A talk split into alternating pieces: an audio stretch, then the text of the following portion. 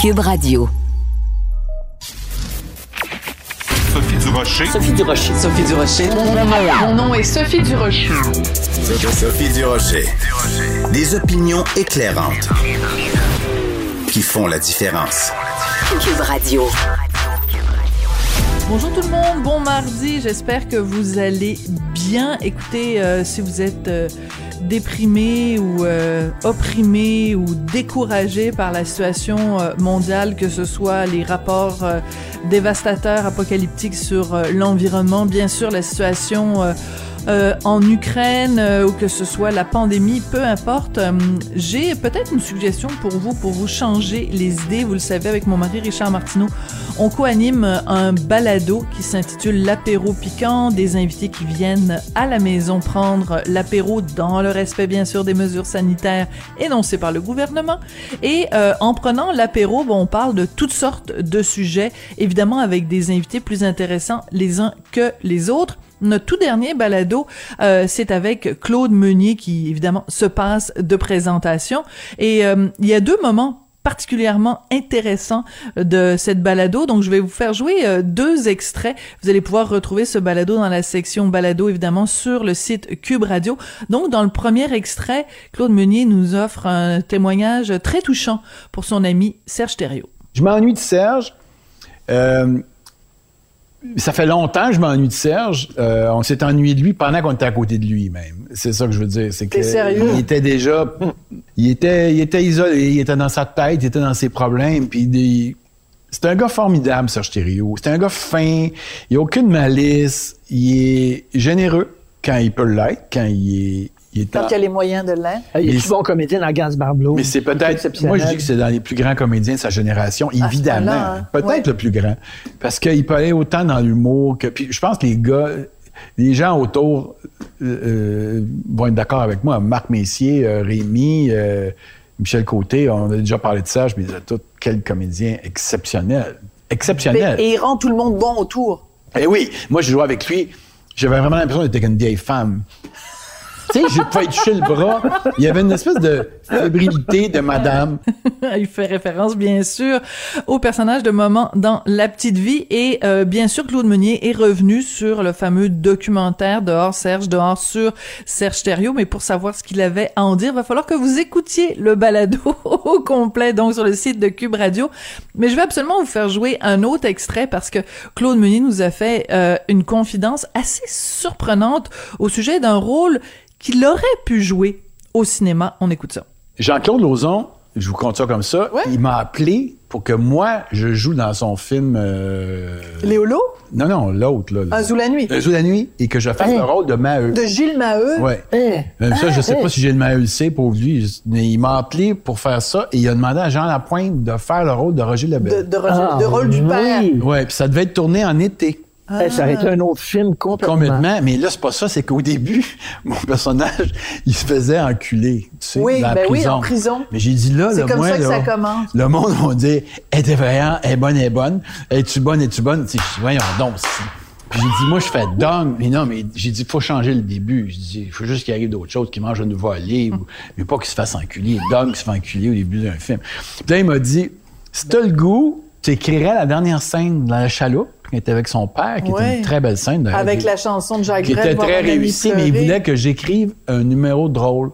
Mais finalement, ça s'est pas fait parce que le tournage était retardé, puis ça a été remis à l'automne, puis après ça, plus tard même. Puis moi, j'étais en tournée sans arrêt, mur à mur, dans ce temps-là. Alors, c'est assez surprenant.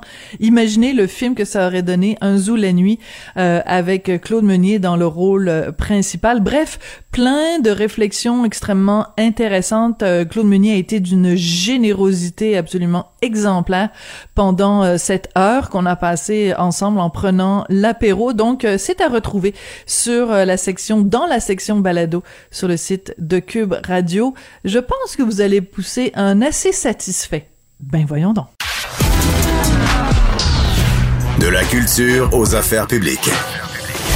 Vous écoutez Sophie Durocher. Cube Radio. Vous avez sûrement vu passer la nouvelle, le gouvernement du Québec qui a annoncé euh, qu'il cessait la vente à travers tout le réseau des sociétés des alcools de tous les produits russes. Tout ça, bien sûr, euh, à valeur peut-être symbolique, mais en tout cas, c'est lié, bien sûr, avec euh, les attaques de la Russie contre l'Ukraine. On va parler de tout ça avec Nicolas Duvernois, que vous connaissez bien, qui est président fondateur de Duvernois et qui est lui-même fabricant de producteur de vodka, entre autres, bien sûr. Nicolas, bonjour. Salut. Bonjour. Nicolas, on se connaît dans la vie de tous les jours, donc c'est pour ça qu'on va pas faire semblant, on va se tutoyer. Euh, Nicolas, euh, est-ce que c'est uniquement une, une mesure symbolique ou tu trouves que c'est important que euh, la SAQ, on retire les produits euh, russes? Oui, effectivement, c'est symbolique. Il faut comprendre que euh, l'immense majorité hein, de la vodka qui est vendue en Amérique du Nord, prenons l'Amérique du Nord, eh bien, elle, est produite euh, soit en Europe, soit euh, aux États-Unis ou au Canada, comme nous, on, produit à Rougemont. Moins de 1% de la vodka russe, donc, qui est retirée des tablettes, ça touche moins de 1% La vodka est vraiment populaire en Russie, mais ce qui se produit en Russie se boit surtout en Russie. Donc, effectivement, c'est très symbolique. Mais la symbolique, elle est euh, euh, très importante de l'autre côté aussi. C'est une prise de décision euh, quand même politique. On va se dire, quand c'est un monopole d'État qui prend une décision, c'est politique, automatiquement politique. Il y a des entreprises privées, notamment au sud de la frontière, des, chaînes de liquor store, comme on appelle, qui ont pris la même décision. Donc oui, je crois que c'est très intriguant comme, comme manière de, de gérer cette, euh, cette guerre finalement. Alors, je te raconte une anecdote, puis je la raconte évidemment par le fait même euh, aux auditeurs. Hier, euh, je suis allée à la SAQ. La première chose que je vois en rentrant, c'est de la vodka Smirnov. Donc, je parle avec un, un, employé de la SAQ en disant, ben, je suis surprise, comment ça se fait qu'il y a de la Smirnov? Puis là, il me dit, Madame Durocher, il dit, ça fait des années, des années, pour ne pas dire des décennies, que la Smirnov n'est pas faite en Russie. Pourtant, c'était, la, la première chose à laquelle tu penses, tu dis Smirnov Russie. Mhm. Donc, en fait, il y a très, très, très, très peu de des produits qu'on associe spontanément avec la Russie qui sont encore produits en Russie. Donc, il faut vraiment faire attention de pas... Euh, de pas associer des mots. C'est pas parce que ça finit en ov que c'est russe. Exactement. Et puis Smirnov, c'est autant québécois que Saint-Eustache euh, peut l'être, euh, je crois, si je ne me trompe pas, que c'est produit à Valleyfield et c'est propriétaire d'une entreprise britannique. Donc, euh, on, on s'entend que la Russie et la Pologne se battent. et là, c'est peut-être un mauvais choix de mots, mais se battent pour la paternité de la vodka. Hein. S'affrontent, disons. Oui. oui, exactement. autant la Pologne dit que c'est eux, autant la Russie dit que c'est eux. Et donc, les images de marque de beaucoup, beaucoup, beaucoup de marques de vodka font toujours référence à, à à, la Russie où euh, ils utilisent un nom euh, tel Smirnov qui, qui, a un beau clin d'œil à, l'empire soviétique d'antan.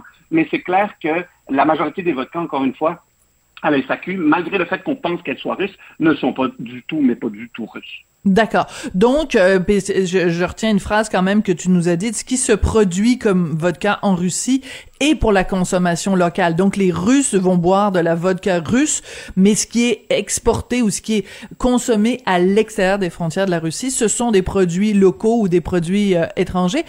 Euh, évidemment, moi la raison pour laquelle je voulais te parler aujourd'hui, c'est que je me disais bon ben là, Nicolas doit se frotter les mains en se disant bon ben c'est parfait, euh, la, la, compétition est éliminée, ça va être l'occasion pour plein de gens de découvrir qu'on fait de la vodka ici au Québec. J'imagine que c'est pas aussi simple que ça. Là, t'as pas, il y a pas, il y aura pas une augmentation de la de la consommation de de, de, vodka local juste parce que 1% euh, de, la, de, la, production est retiré. Exactement. Et puis en même temps, euh, c'est drôle hein, parce que la minute où cette annonce a été faite par le gouvernement, j'ai dû recevoir 300 messages à droite à gauche de personnes qui m'ont transféré euh, le message. Et puis ben, la dernière chose que fait, c'était heureux parce que si on fait ça, c'est qu'il y a une guerre en ce moment. Et puis, ben, profiter d'une situation comme ça, ben, on, s'entend que c'est la dernière chose qu'un entrepreneur veut faire. Cependant, il y a une réalité. Effectivement, quand on retire des produits et qu'une personne, un consommateur se pointe à SAQ et veut euh, euh, une vodka, ben, ben, s'il y a moins de choix, il y a peut-être un pourcentage de plus de chances qu'ils choisissent euh, soit ma vodka, mais il y a énormément d'autres vodkas à la SAQ. Cependant, moi, ce que je trouve super intéressant puis super intriguant dans, dans toute cette, cette affaire, Bon, moi, je suis politologue de formation et j'ai fait un bac en sciences politiques. Et on remarque à quel point, ben, finalement, et je l'espère, on est en train d'étouffer la guerre en utilisant euh, la force du consommateur, hein, quand on Absolument. l'espace aérien, quand on empêche les transferts bancaires ou tout échange euh, monétaire avec la Russie, quand on, on, on est en train de, de, de faire mal, ben, on croit qu'on fait mal à des entreprises euh, russes en coupant euh, ou en mettant de côté les produits russes tels la vodka, je trouve qu'il y a un côté euh, presque démocratique là, à remporter cette guerre en quelque sorte, parce que si tu étouffes littéralement économiquement euh, l'agresseur, ben, à un moment donné, il va être obligé, euh, sauf si s'il y va de, de, manière drastique, mais il va être obligé d'écouter c'est quand même quelque chose qui est super intéressant à, à voir. Puis de l'autre côté, oui. j'ai un petit malaise quand même. Je t'explique. Donc, imagine si tu t'appelles Valeria Popov, pour ne pas faire de, de, de clichés. Euh, tu es une dame, euh, banlieue de Saint-Pétersbourg, qui a trois enfants, qui travaille dans une distillerie russe qui fait de la vodka et voilà. euh, qui, qui n'est pas du tout d'accord avec euh, avec le dictateur en chef. Là, on, va se, on, on, va utiliser le, le, le, terme exact pour le décrire et euh, qui se retrouve ben, finalement une victime aussi de euh, toute cette guerre. Donc, euh, souvent la guerre, hein, on pense que c'est un contre l'autre, mais non, il y a, c'est surtout des millions de perdants avec quelques-uns en haut là qui veulent passer leur point. Donc, je trouve que tout l'ensemble de la patente est triste. -hmm. Mais c'est extrêmement intéressant et extrêmement intelligent et pertinent ce que tu dis parce que en effet, à chaque fois qu'on qu'on boycotte une entreprise ou qu'on boycotte un pays, ben en fait, ce sont c'est très souvent les petits travailleurs qui se retrouvent euh, qui se retrouvent punis. Puis c'est la dernière chose qu'on veut. Nous, on veut euh, euh, euh, faire du mal ou on veut, disons, avoir qu'il y ait des conséquences pour les dirigeants. Donc, en effet, moi, j'ai, je m'étais passé la même réflexion, Nicolas, quand j'ai vu, par exemple, bon, justement, on interdit les vols de Aeroflot, donc la compagnie russe d'aviation. Bon, ben, c'est, c'est, c'est vraiment, on envoie un message clair à la Russie et aux dirigeants russes, mais tout le personnel navigant là, ils ont rien demandé à personne. Puis qui nous dit s'ils appuient ou ils appuient pas euh, ou ils appuient pas Poutine? Donc eux se retrouvent euh, euh, punis parce qu'on prend une décision en même temps on n'a pas le choix. À partir du moment où le dirigeant se, di se, dirige dans, dans, dans, dans, un conflit. Je veux revenir sur quelque chose que tu as dit qui est extrêmement important, euh, c'est qu'il y a personne qui se réjouit de ça, c'est-à-dire qu'il y a personne qui se dit euh, on, on, on, on profite d'un conflit pour, euh, pour, pour, pour faire des sous, personne se réjouit de ça. Ce que je veux dire, par contre, c'est que, par exemple, là, on vient de sortir de deux ans de pandémie. Enfin, sortir, c'est peut-être un, un, bien grand mot, mais il ouais. reste que, au début de la pandémie, toi, comme entrepreneur, tu t'es tu t'es retourné aussi. Euh, t'as été très vite sur tes patins. Euh, tu t'es commencé, t'as commencé à faire des, du, du gel euh, oui. hydraulique. Enfin, bon, bref, de, du, du, là, ouais du désinfectant, merci, c'est le, mot que, que je cherchais. Donc, ce que je veux dire, c'est que à chaque fois, comme entrepreneur, veut, veut pas, euh, tu dois, euh, quand la, la vie t'envoie un contre-coup, ben, il faut que tu réagisses à l'avantage parce que toi aussi, tu as des employés, puis aussi, il faut que tu, leur, tu les fasses vivre. Absolument, c'est une question d'adaptabilité, de survie, de rapidité. Euh, L'idée que, qui, qui, qui m'est venue en tête quand, au tout début de la pandémie, exactement six jours après avoir euh, euh, déclaré que c'était une pandémie, là, je me rappelle, le gouvernement, euh, j'ai eu l'idée de faire du désinfectant pour les mains. Je vais te dire la vérité. Moi, c'était vraiment une question de survie, dans le sens où je me suis dit, imagine tous les monopoles d'État au travers le Canada ferme. On venait de perdre tout notre marché en, en Asie. On venait de voir aussi hum. tout notre marché européen euh, s'écrouler. Et donc, moi, qu'est-ce que je dois faire en, à la tête d'une entreprise? Ben, je dois bouger, je dois faire vite, je dois prendre des décisions. Et donc, on s'est lancé dans cette aventure-là. Ensuite, euh, maintenant, bon, ben, du côté euh, guerrier, en quelque sorte, parce qu'on est en pleine guerre, là, c'est sûr que c'est un autre style de décision que les entrepreneurs que les entrepreneurs doivent prendre. Cependant, quand j'ai commencé à faire du désinfectant pour les mains, la dernière chose que j'ai été, c'était heureux. C'était plus Oh, j'allais dire un mot, j'allais dire merde, je suis obligé de faire ça aujourd'hui, tu sais, Mais pour oui. m'assurer d'une certaine survie. Donc, c'était pas en me frottant les mains, puis là, c'est un drôle jeu de mots, là, mais en, frottant, en me frottant les mains et en imaginant faire des milliards euh, avec du désinfectant pour les mains que, que je me suis lancé dans cette aventure-là. Et puis, pour te dire la vérité, cette aventure-là nous a coûté de l'argent. Hein. Je n'ai pas fait une scène avec ah oui. ça. Mais c'est pas grave. L'objectif n'était pas là au tout début. L'objectif était d'essayer de, de, de, trouver un plan B en quelque sorte, mais surtout de, de répondre à l'appel du moment il fallait du désinfectant. Et je suis extrêmement fier, malgré le fait que ça nous a coûté une petite fortune, cette aventure, d'avoir envoyé des dizaines de milliers de litres dans des hôpitaux, dans des maisons de femmes violentées, à la SPCA. On a même envoyé euh, euh, dans, des, euh, dans des pharmacies, un peu partout, ah, oui. partout où c'était ouvert. Donc, sincèrement, moi, ça, c'est beaucoup plus fort pour moi que l'argent qu'on a perdu. Mais certes, j'étais obligé de prendre une décision.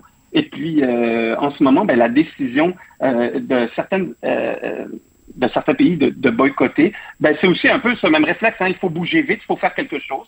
Et puis que ça soit symbolique ou pas, hein, parce qu'encore une fois, on revient avec le fait que tu sais, c'est 1% de la vodka qui est retirée. Eh bien, c'est quand même très puissant parce qu'on en parle un peu partout. Et puis, je suis content d'une seule chose, c'est qu'on parle de vodka. Et puis, c'est un alcool qui est extrêmement populaire, que j'adore, qui, qui a fait en sorte que notre entreprise aujourd'hui connaisse énormément de succès. Puis avec, avec Pure Vodka, ben, on, je suis content qu'on parle de vodka.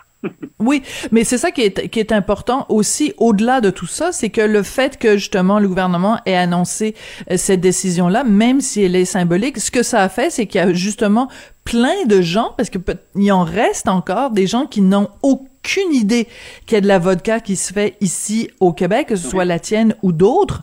Euh, et donc, c'est l'occasion aussi de se tourner vers des produits locaux. Quand il y a une crise, c'est aussi ça qui arrive. C'est que là, on dit, bon, ben, acheter local, acheter local. Ben oui, là, les gens découvrent. Donc, il y a, y a sûrement encore des gens qui ne savaient pas que toi, tu faisais de la vodka ici au Québec? Effectivement, puis ce que je trouve intéressant, euh, rappelons-nous du début de la pandémie où euh, il y a eu un essor euh, fulgurant de, de l'achat local, qui est un peu baissé, là, tristement, mais qui a, qui, a, énormément aidé notre économie. Et, et, et, je trouve que c'est un beau parallèle à faire parce que regardez ce qui se passe en Russie en ce moment, eh bien, la vodka, ça le boycott mondial presque de la vodka russe ne leur fait pas mal. Pourquoi?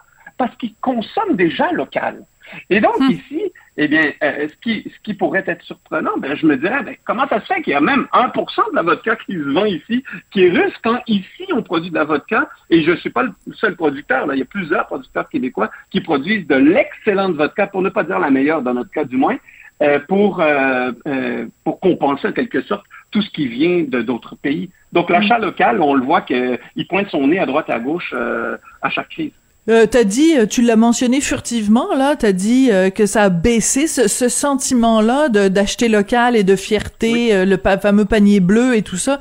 Tu, tu, tu sens là que ça s'est essoufflé? À quel, dans quel pourcentage tu dirais que ça s'est essoufflé? Oh, je te dirais un bon 30 Puis, puis, puis c'est pas toujours la, la, la, faute du consommateur. Hein. On, a, on, on, aime bien envoyer Ah, ben là, vous achetez pas assez, vous achetez trop, vous achetez ci, vous achetez ça. Il y a une crise mondiale dans la chaîne d'approvisionnement, qui fait en sorte qu'il y a beaucoup d'entreprises québécoises qui ont de la difficulté, et québécoises, mais d'ailleurs dans le monde, qui ont de la difficulté à avoir l'approvisionnement nécessaire. Ensuite, il y a une hausse fulgurante des prix qui fait en sorte que quand tu choisis de produire ici en respectant tes employés, en leur offrant un salaire, des conditions salariales euh, de qualité versus ce qui se fait dans d'autres pays du monde où à la limite ils ne les payent pas, ben c'est clair qu'on va être plus cher. Et puis le consommateur, euh, pour l'instant, il est d'accord d'acheter euh, local jusqu'au temps qu'il se pointe à la caisse. Puis je peux le comprendre. Tu as vu, euh, as vu la folie euh, de l'inflation, tu as vu le prix exorbitant de tout là, qui, qui monte en flèche? Donc, on se retrouve toujours en train de acheter local, c'est soutenir les valeurs d'une démocratie qui respecte, qui fait respecter les droits des employés, donc de leur donner des conditions de travail qui sont qualitatives. Et de l'autre côté, ben, on protège ça, mais de l'autre côté, on se fait avoir dans notre portefeuille du fait qu'on se fait inonder de produits qui viennent d'ailleurs, qui sont, euh, qui sont faits parfois euh, de force dans certains camps de travail qu'on appelle, et puis ben, on se bat toujours contre ça. Donc, mm. est-ce qu'on devrait plutôt réfléchir qu'acheter local? Est-ce qu'on devrait plutôt se dire, achetons moins, mais achetons mieux? Mm-hmm. C'est peut-être ça aussi. L'achat local, ça répond pas à tout. L'achat intelligent, cependant, ça répond à tout.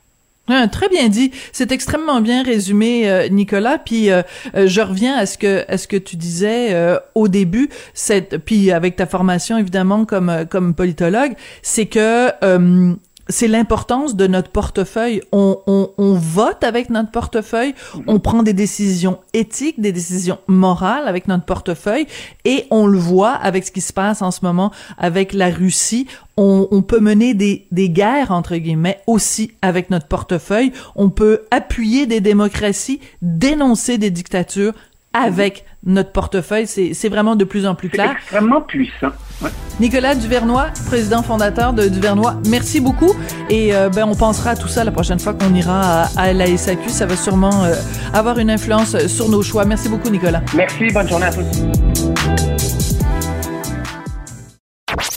Sophie Durocher.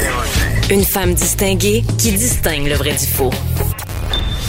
Vous écoutez Sophie Durocher. Cube Radio. Les rencontres de l'heure. Marie-Claude Barrette et Sophie Durocher. La rencontre Barrette du Rocher.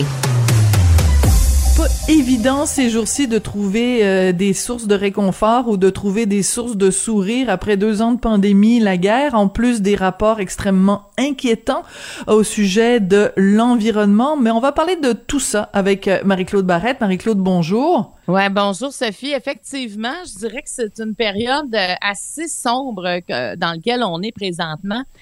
Mais il y a quelque chose que je trouve réjouissant à travers tout ça, c'est euh, le boycott général euh, envers la Russie.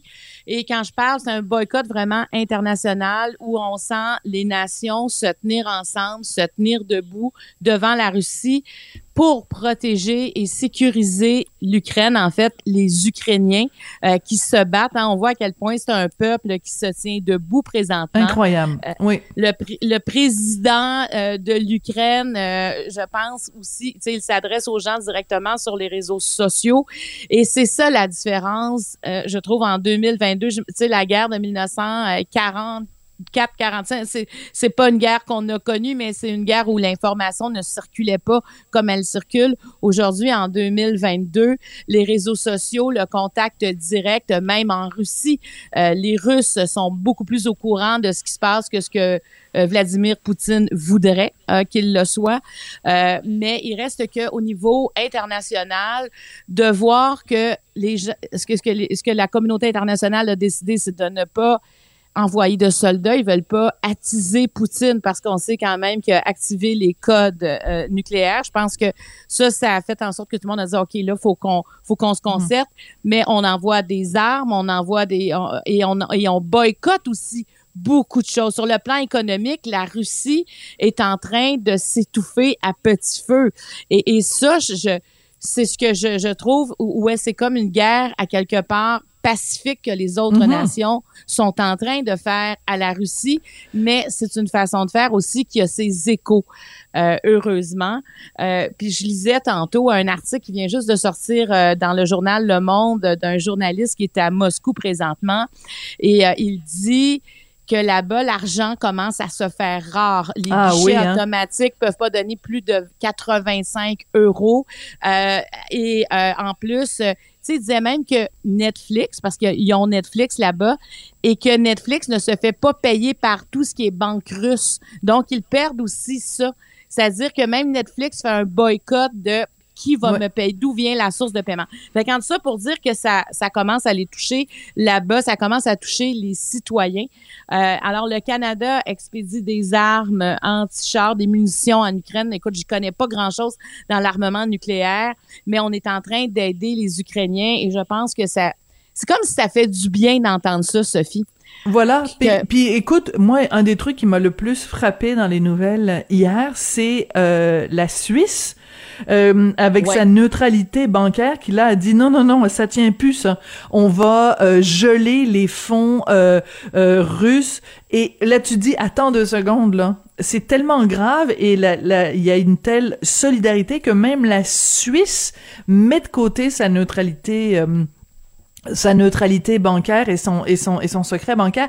Tu dis attends deux secondes là c'est vraiment l'heure est grave. Et surtout oui. ce que ça dit c'est que tous les pays mettent l'épaule à la roue, à part bon évidemment euh, des, des, des pays qui sont trop proches euh, trop proches de la Russie. Mais mais moi c'est ça qui me réconforte, c'est de me dire bon ben tout le monde a compris l'urgence de la situation et euh, et, et c'est ça qui, qui qui est rassurant d'une certaine façon. Ben mais tu vois le chef de la diplomatie russe faisait une une conférence devant la conférence du désarmement de l'ONU et il a été boycotté. les gens parce que lui était sur un écran, était en téléconférence et les gens qui étaient dans la salle de l'ONU se sont levés et ont quitté pendant sa conférence. C'est des gestes importants là, qui sont lourds de sens. Et tu sais, on a vu parce que les oligarques russes, c'est c'est ces hommes, hein, dans ce cas, c'est vraiment des hommes qui valent des milliards. Euh, ben, ils viennent d'être sanctionnés par Londres. Ils n'ont même plus le droit de se rendre là-bas. Et il y en a certains, et même des diplomates russes, qui sont en train de se dissocier de Poutine. Parce qu'ils ont accès à de l'information. Avant, il n'y avait pas, tu sais, la, la Russie a toujours été un pays fermé, mais plus qu'on a accès à l'information, c'est ils voient qu'ils sont en train de perdre énormément là, parce que le, le boycott, tu sais, quand on parlait euh, de la sanction ou euh, par rapport à SWIFT, quand on exclut les banques russes de SWIFT, il faut comprendre que SWIFT, c'est un système interbancaire pour faire des transferts. Et c'est beaucoup, beaucoup d'opérations par jour. Donc, ça veut dire que c'est comme si on ferme ce canal-là Mhm. au niveau On des le transferts bancaires. Oui, on fait, ah, c'est exactement. Et l'argent, il reste qu'on a toujours utilisé l'expression l'argent, c'est le nerf de la guerre. Hein? Mhm. Ben, ben, c'est à peu près ce qu'on est en train de voir présentement, qu'en coupant tout ce qu'on peut, euh, puis, puis on le fait à l'échelle qu'on peut. Tu sais, au Québec, hier, François Legault a, a annoncé euh, qu'on n'allait plus vendre les alcools russes euh, dans les SAQ. Tu sais, ça peut paraître un petit geste, mais moi, je me dis, tous ces petits gestes-là font en sorte qu'à un moment Voilà. donné, ça se rend là-bas. Parce Mais que je suis on- contente que oui, je suis contente que tu dises ça parce que euh, moi j'ai vu passer en fin de semaine des gens qui ridiculisaient ça en disant ouais euh, Poutine va se retirer de l'Ukraine, hein, il y, il y a plus de vodka russe à la SAQ. Ben non, c'est sûr qu'il y a personne qui pense que c'est ça, mais c'est euh, en fait on serait coupable de pas le faire. On va pas ridiculiser le fait qu'on le fait. Et toute toute mesure, tu prends plein de petites mesures, Ouais. puis ça s'accumule, même si, mettons, le, le volume d'alcool à la SAQ, mettons que c'est, je dis un chiffre euh, tiré de mon chapeau, mettons c'est 500 000 dollars. Ben, je veux dire, c'est 500 000 dollars à la SAQ. Après ça, mettons LCBO, puis toutes les provinces canadiennes font la même chose, les États américains font la même chose. Ben là, ça commence à représenter des millions et des millions et des millions. Ben, c'est un secteur euh, d'économie quand même ben, important voilà. pour la Russie. Et est-ce que ça nous tente d'aller acheter un produit russe de toute façon présentement? Tu sais, donc, le, le boycott, au lieu de venir du citoyen, vient du gouvernement. Et je pense que c'est un pouvoir qui est plus grand encore. Donc, euh, c'est une petite mesure. Je me dis, il faut aller où, là où on peut. Qu'est-ce que le gouvernement du Québec fait, fait- peut faire? Probablement qu'il peut faire autre chose, mais en tout cas, ça, c'est quelque chose qui touche directement les citoyens. Puis je, je veux aussi souligner le milieu sportif.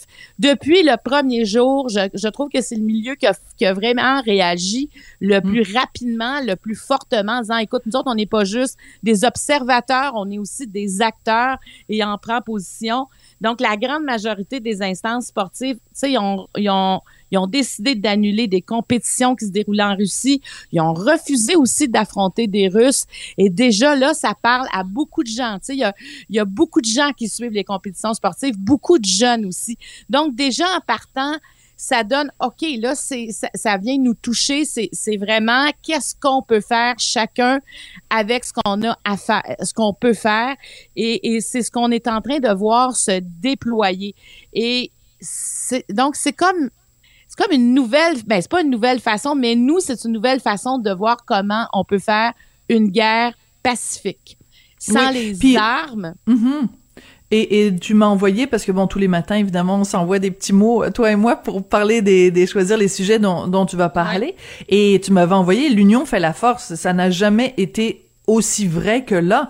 Si euh, c'était juste euh, deux, trois États ici et là qui, qui, qui avaient une réponse forte, ben non. C'est le fait qu'il y ait justement cette, cette solidarité internationale et que euh, quand on dit l'union fait la force, c'est pas juste des, des pays entre eux qui font la même chose, c'est à l'intérieur de chacun des pays plein de gens qui posent des gestes. Et par exemple, tu vois, hier, je faisais euh, une entrevue avec un, représentant de la communauté euh, ukrainienne qui était très ému par moment en disant euh, à quel point ça le touchait parce qu'il a participé évidemment à organiser la manifestation de dimanche ici à Montréal, mais il disait à quel point chaque geste que les Québécois font, ça, ça, ça, le touche, ça le remue, ça, ça, le bouleverse. Alors que ce soit envoyer de l'argent à la Croix-Rouge, que ce soit euh, aller manifester, que ce soit justement boycotter certains produits, ben ça, c'est que t'envoies un message aussi à la communauté ukrainienne. Puis ça, ça je m'excuse, c'est niaiseux à dire, mais ça leur remonte, le, ça leur remonte Ben, le moral. Mais c'est un message qui est concerté. Voilà. Tu sais, c'est- tout- c'est pour ça que tous les petits gestes sont importants. Puis je voudrais dire aussi que même l'Union européenne a donné 650 millions de dollars pour armer l'Ukraine. C'était jamais arrivé euh, qu'ils interviennent dans une guerre et là ils le font parce qu'on veut protéger les Ukrainiens. Toutes ces images qu'on voit, j'ai comme l'impression que l'Ukraine va devenir un symbole. Il y aura quelque chose qui va suivre ce qu'on est en train de vivre parce que de, de le vivre en temps réel comme ça et de c'est comme si on fait partie d'un grand mouvement où on veut on, on veut intervenir auprès des Ukrainiens puis on veut surtout que la Russie arrête ces menaces-là. Et je pense que la menace de l'arme nucléaire a, a, a haussé le ton.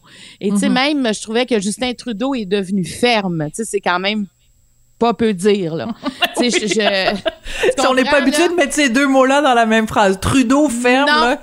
ouais Et Monsieur Kalinours d'habitude. Ben, exactement. Là, je pense qu'il est sorti du champ de Marguerite, là, tu sais, puis ça fait du bien parce que là, c'est, c'est, c'est là qu'on en est. Tu sais, quand on voit des gens qui vont perdre leur vie, qui ont perdu leur vie, quand on voit des gens d'ici à quel point ils s'inquiètent pour leur famille, à quel point c'est même inquiétant pour tout le monde ce qui est en train de se passer.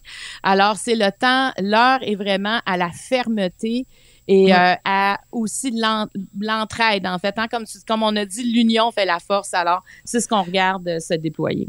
Mais Marie-Claude, euh, c'est, euh, je- il y a un autre argument que tu m'as envoyé ce matin que je trouve qui est très bon, c'est le parallèle que tu faisais avec cette solidarité-là qu'on a connue il y a deux ans pour trouver un vaccin. Et donc, quand toutes les forces scientifiques se sont unies, j'ai, envie Ouais. de t'entendre là-dessus. Ben, ben, certainement, parce que quand est arrivé, euh, je, je faisais une entrevue euh, la semaine dernière avec euh, Richard Béliveau, tu sais, le chercheur, celui qui est vraiment en prévention du cancer. Et de- docteur Béliveau disait que le, le fameux vaccin à messager, ouais, A- euh, ARN. ARN messager, ça fait des années qu'ils l'attendent comme traitement contre le cancer, mais il n'y avait jamais assez d'argent mis pour développer ce vaccin-là complètement. Et là, tu sais, il dit ça, et là, je, là, je l'écoute parler, puis il dit enfin, tu sais, quelque chose de négatif comme le coronavirus avec tout l'impact, mais ça a fait en sorte que la communauté scientifique internationale s'est mis à di- s'est mis ensemble pour développer un vaccin parce que c'était un fléau mondial le coronavirus et enfin le ARN messager a été déployé, a, a- a fait un avancement spectaculaire. Tu sais, dans le monde scientifique, Hum, personne ne s'attendait à ce que ce soit aussi rapide. Donc, ça a été majeur pour le traitement du coronavirus et ça le sera encore pendant longtemps. Mais ça l'a aussi été parce que c'est vraiment l'avenir dans le traitement du cancer où ils pourront aller injecter euh, ce qu'il faut, des, euh, évidemment des, des euh, voyons pas des médicaments, mais ils vont aller injecter euh, ce qu'il te faut, un produit là. euh, ouais, j'oublie mes mots ce matin, mais en fait, Et puis, je peux pas que- t'aider parce que je sais mais, pas mais ce que je veux dire, c'est que il- ça va permettre à ton corps, Oui. ils vont accélérer tes cellules pour leur dire voici le message que vous devez faire pour Mm. combattre le cancer. Donc, ça va être des traitements beaucoup moins invasifs et c'est ton propre corps qui va se défendre. Alors, ce, ce vaccin-là, qu'on se sert présentement pour la COVID, va servir, Sophie, pour le traitement du cancer. C'est Donc, hein? c'est vraiment, ça ouvre des portes incroyables. Alors, il y a comme une grande excitation dans le milieu scientifique par rapport à ça, parce que ça a fait un avancement. Et ça, tout ça parce que tout le monde s'est mis ensemble, parce qu'on savait que ça allait apporter des changements, mais quand tout le monde travaille avec ses budgets, dans ses laboratoires, avec ses objectifs plus personnels, ben à ce moment-là, c'était pas possible. Alors de voir ce que ça a donné et ce que ça va donner dans l'avenir, c'est exceptionnel ce qui s'est passé. Alors on voit quand on se met ensemble par exemple, euh, c'est ce que je sentais avec l'Ukraine. Mm. Quand on se met ensemble contre la Russie, parce que c'est les mesures de boycott sont contre la Russie, mais toutes les mesures qui sont là pour les aider au niveau de l'armement, de la sécurité, alors ça, c'est pour les Ukrainiens. Donc, on travaille, je trouve, au niveau de la communauté internationale sur deux choses, sécuriser et empêcher l'autre groupe. Alors moi, je, ce que ce que j'aime, c'est qu'on le voit, on l'entend, on peut suivre ça presque en temps réel. Et quand je regarde le président ukrainien qui parle qui parle en plus le russe. Il, est assez incroyable. Il parle à tout le monde. donc on peut, on peut, faut, on ne peut pas rien faire à croire dans cette guerre-là parce qu'on entend les choses en temps réel des bonnes personnes. Il n'y a pas d'interprète, il n'y a pas de. Alors je il n'y a pas d'intermédiaire. Alors je vais faire une, je vais conclure avec une blague euh, complètement nounoun. Mais de temps en temps, ça, ça, ça peut m'arriver. Alors, euh, de la même façon que la communauté internationale a pu euh, développer un vaccin contre le coronavirus, là, en ce moment, on est en train, collectivement, la communauté internationale, de développer un vaccin contre le coronavirus RU2SE. Bon. Ben voilà, c'est drôle. Badaboum pouf. Merci beaucoup Marie-Claude. On se retrouve demain. J'aime ça te quitter sur un grand éclat de rire, j'adore ça. Merci. À demain.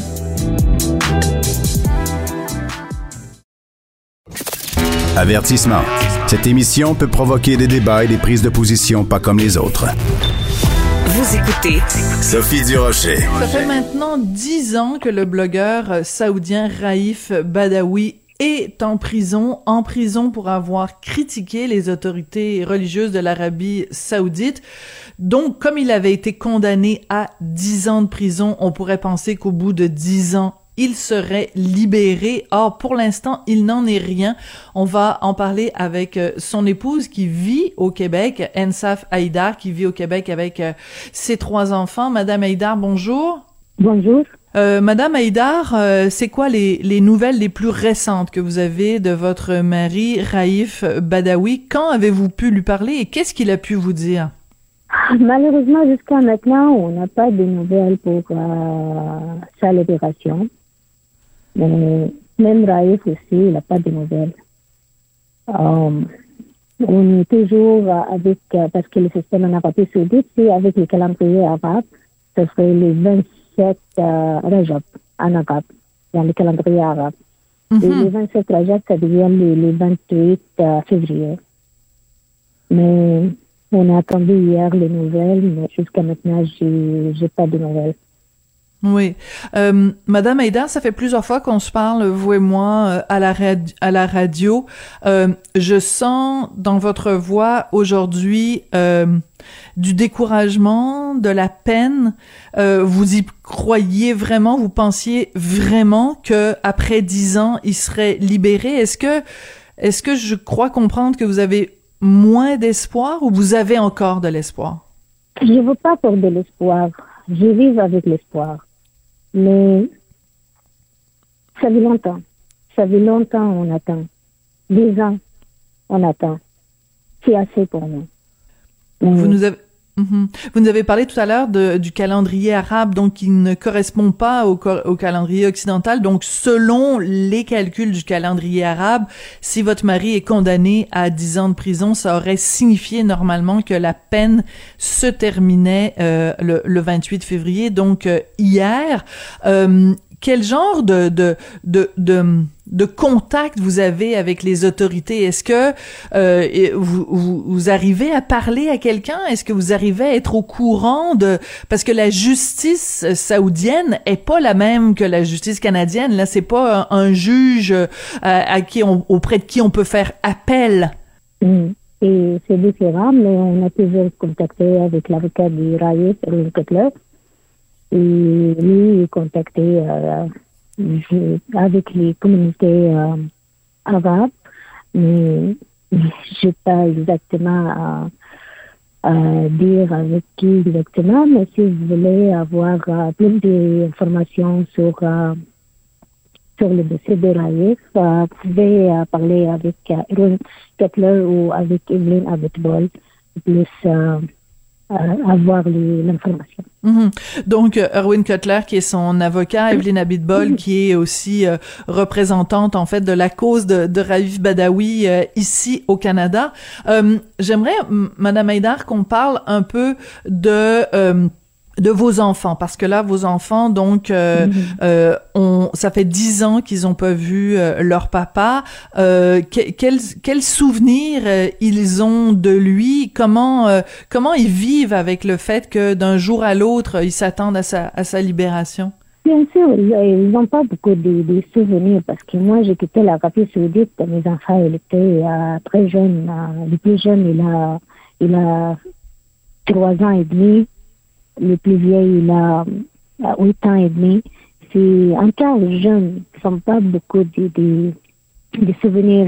Ils n'ont pas vécu beaucoup avec son père. Euh, maintenant, c'est euh, 18 ans, 17 ans, 14 ans. Le plus jeune, c'est 14 ans. C'est long, c'est long d'attendre pour eux. Ils ont changé pour Raïf aussi. euh, Je trouve que c'est- c'est difficile pour les deux euh, côtés. C'est- Pour Raïf, il ne sait pas c'est quoi. euh, ses enfants, ils ressemblaient quoi maintenant.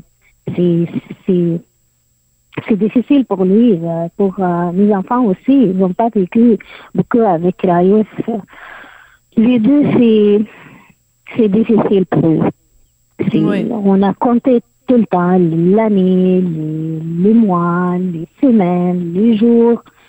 Et maintenant, on comptait l'heure. Mais c'était, hier, c'était très difficile. C'était une journée très difficile pour nous.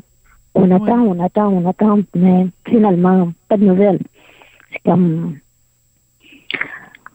pour de l'espoir, mais quand même, on va garder l'espoir parce qu'on n'a pas de choix. Oui, et c'est ce qu'on vous souhaite aussi euh, de l'espoir, Madame euh, Haïdar. Écoutez, c'est important de parler des, des, des détails de tout ça. Euh, il a été condamné donc à 10 ans de prison, à une peine monétaire, euh, des coups de fouet. Il a, il a reçu euh, beaucoup de, de coups de fouet. Et euh, il y a une autre interdiction, c'est-à-dire que normalement, même s'il était euh, libéré après 10 ans de prison, il aurait une interdiction de quitter le pays. Euh, Est-ce que vous avez espoir que s'il est libéré, qu'on va que les autorités saoudiennes vont le laisser quitter le pays pour venir ici au Canada? Écoute, jusqu'à maintenant, moi, j'ai pensé juste les premières parties. Dix ans en prison, et la, la, sa peine, il a fini hier. Euh, j'ai beaucoup d'espoir parce que maintenant, l'Arabie Saoudite est changé beaucoup. Les, les, les chefs de l'AIF, ils, euh, ils parlaient, c'est comme les, les pouvoirs pour les systèmes euh, des polices religieuses. Maintenant, ils n'ont pas beaucoup de, pouvoir. Les, les femmes, il a plus de liberté. Je pense euh, pas de raison maintenant pour garder Raïf. Mhm. C'est ça, c'est que les autorités saoudiennes, comme il y a eu beaucoup de changements, et enfin beaucoup de changements, un certain changement, une, une plus grande ouverture, euh, c'est, c'est, ce serait difficile pour eux de justifier euh, de garder euh, de garder votre mari euh, sur place. Euh, il s'est passé quelque chose d'important quand même euh, hier parce que les députés ont adopté à l'unanimité l'unanimité une motion demandant euh, au ministre euh, de- d'accorder la citoyenneté canadienne à votre euh, mari. Il y a une motion déjà qui avait été votée euh, dans ce sens-là Oui. il y a un an. Euh, ce serait, c'est, c'est- ce serait extrêmement important pour Monsieur Badawi qu'il qu'il devienne citoyen canadien. Bien sûr, j'aimerais bien. Ils vont, ils vont faire les, les, les, euh, les citoyennetés le plus possible, le plus rapidement possible parce que si la, les citoyennetés canadiennes, ça facilitait beaucoup de choses. Oui. Et euh, le fait que vous, vous soyez ici euh, au, au Québec, à Sherbrooke, avec euh, vos, vos trois enfants, euh, on sait aussi, vous êtes présenté euh, en politique, vous avez été euh, candidate Mhm. pour le Bloc québécois, donc les, les Québécois, les Canadiens vous connaissent parce que vous vous êtes impliquée, vous êtes une femme engagée, vous vous êtes, euh, vous êtes enracinés ici euh, au Québec. Donc, euh, c'est pour ça que ce serait important pour tout le monde que M. Badawi devienne euh, citoyen du pays. Est-ce que vous pensez que jusqu'ici, le Canada en a fait suffisamment pour obtenir la libération de, de M. Badawi? Jusqu'à maintenant, j'ai l'espoir avec les citoyennetés. Et dans les citoyennetés, ça ferait beaucoup de changements. Mais est-ce que vous trouvez qu'on en a fait assez? Est-ce que nous, comme citoyens canadiens et le gouvernement canadien, est-ce qu'on a fait tout ce qu'il fallait pour euh, faire comme libérer? Comme citoyen canadien, j'ai aucun mot pour dire parce que c'est vraiment les citoyens sont avec moi, moi tout le temps. Euh, les citoyens québécois aussi, les, les citoyens cherbrouquois, on a toujours les vigiles chaque vendredi. Euh, on n'a pas arrêté, ça fait maintenant 300 74 millions vigiles.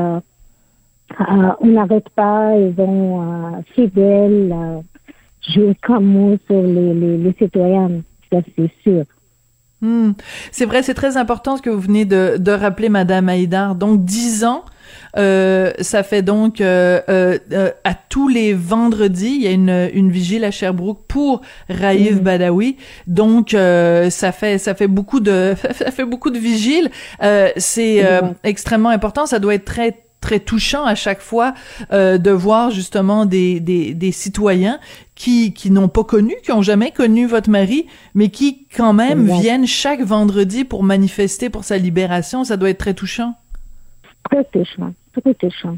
J'aimerais bien, j'aimerais remercier à tout le monde euh, pour ça. C'est, ça fait longtemps, ça fait presque sept ans. Ils ont chaque vendredi, dans les froids, dans les naïfs, ben, dans pendant le plus euh, n'importe quel métier, ils sont toujours là. Ça, c'est, touchant pour moi et pour Raïf aussi. Les, euh, il prend le courage de, de, euh, grâce les, les citoyens, soit ici à Sherbrooke ou ailleurs aussi. On a plusieurs euh, vigiles, même à Vienne aussi. On a euh, en allemand. C'est toujours euh, Raïf il prend le courage et l'espoir de grâce les, les, citoyens, grâce les publics. Oui, c'est important que vous le mentionniez. En effet, c'est pas juste ici euh, au Québec ou au Canada. Il y a des il y a des rassemblements régulièrement, en effet, ailleurs, mm-hmm. euh, entre autres en Europe, pour euh, pour demander sa libération. Pour quelqu'un qui serait pas au courant, quelqu'un qui qui ne sait pas qui est votre mari, pouvez-vous nous nous rappeler qui il est et pourquoi ce régime l'a l'a condamné à 10 ans de prison? L'histoire de Raïf maintenant c'est mondial. Euh, pour personne qui ne connaît pas Raïf, Raïf c'est un homme euh, ouvert et il aime la liberté. Il aime vivre. Hmm. Euh, il était juste contre, Raïf est toujours avec les Noirs. Il aime son pays, il est toujours avec son pays mais juste il est écrit sur les, les pouvoirs que les systèmes religieux et il était euh, juste contre ça. Et il aime la liberté. Mm-hmm. C'est un bon père, un bon mari. Quand vous lui avez parlé... Euh, la liberté, oui, il aime la liberté, puis on souhaite qu'il retrouve en effet la, la liberté. Et euh, ce qu'il ce qu'il réclamait ou ce qu'il euh, ce qu'il écrivait comme euh, comme blogueur en Arabie Saoudite, mhm. pour nous ici au Canada, on, on se dirait ben il y a pas il y a pas il y a pas raison de mettre quelqu'un en prison, mais mhm. dans en Arabie Saoudite, tout ce qui conteste l'ordre établi euh, et, et, puni de façon extrêmement sévère. Donc, c'est un homme courageux aussi parce qu'il a, il a, il a défendu ses idées au, au, péril de sa propre vie. Il a mis sa vie en danger euh, pour pour exprimer son amour de la liberté, en fait. Exact. Oui. Euh, quand vous lui avez... Même maintenant aussi, euh, en Arabie Saoudite, la les gens maintenant, c'est plus ouvert. Grâce les gens, ils ont déjà parlé pour les libertés, pour les changements. C'est important de le rappeler parce que euh, nous, au Canada, au Québec, on prend pour acquis cette liberté-là. Euh, Mhm. Moi, je peux écrire toutes sortes de choses dans les journaux, je peux écrire des choses dans mes blogs, je peux euh, et je ne crains pas que euh, il y ait deux euh, deux gardes qui viennent me chercher, et qui m'emmènent euh, en prison sans autre forme de procès ou que je croupisse en prison pendant dix ans. Euh, Il y a personne qui va me donner des coups de fouet à cause de ce- quelque chose que j'aurais dit. Donc nous, cette liberté d'expression, on la prend pour acquis ici au Québec, ici au Canada. C'est pour ça que c'est important de continuer à se battre pour des hommes euh, euh, comme comme comme votre mari. Euh, si il est libéré au cours des prochains jours, qu'est-ce que vous allez vouloir lui dire? La première chose que vous allez vouloir lui dire à votre mari, Ensaf, ça va être quoi? Ça fait longtemps que je rêvais de cette journée. C'est, ça serait, ça serait une grande journée pour moi et pour mes enfants. Je ne sais pas, peut-être l'émotion, elle va, il va être mélange. Je ne sais pas qu'est-ce que je veux dire. C'est, c'est difficile pour euh, choisir les mots. C'est, je veux dire, alors, c'est la première fois que je l'ai vu après, pour nous, c'est 11 ans. Mais en tout cas, on, sent- on sent que vous avez beaucoup euh, d'émotions. Écoutez, on ne peut qu'être solidaire euh, avec vous, avec vos enfants et avec euh, votre mari. On vous souhaite beaucoup de courage pour la suite des choses et c'est un dossier qu'on va continuer euh, à suivre. Donc, on souhaite ardemment la libération après dix ans de prison de votre mari, le blogueur saoudien Raif Badawi. Merci beaucoup, Ensa Faïdar, d'être venu nous parler aujourd'hui. Puis bon courage, bon courage à vous pour la suite des choses. Merci, merci beaucoup. Merci. Ensa Faïdar, donc ex-candidate pour le Bloc québécois dans Sherbrooke, mais surtout euh, une femme qui se bat depuis plus de dix ans maintenant pour faire libérer son mari arrêté et emprisonné de façon totalement arbitraire par un régime euh, que je ne qualifierais pas sur les ondes parce que euh, les mots, euh, je veux, comment trouver des mots pour, que- pour qualifier ce régime-là? C'est comme ça que se termine l'émission. Merci beaucoup à Jean-François Paquet à la réalisation, la mise en onde. Merci à Florence Lamoureux à la recherche et on se retrouve demain. Cube Radio.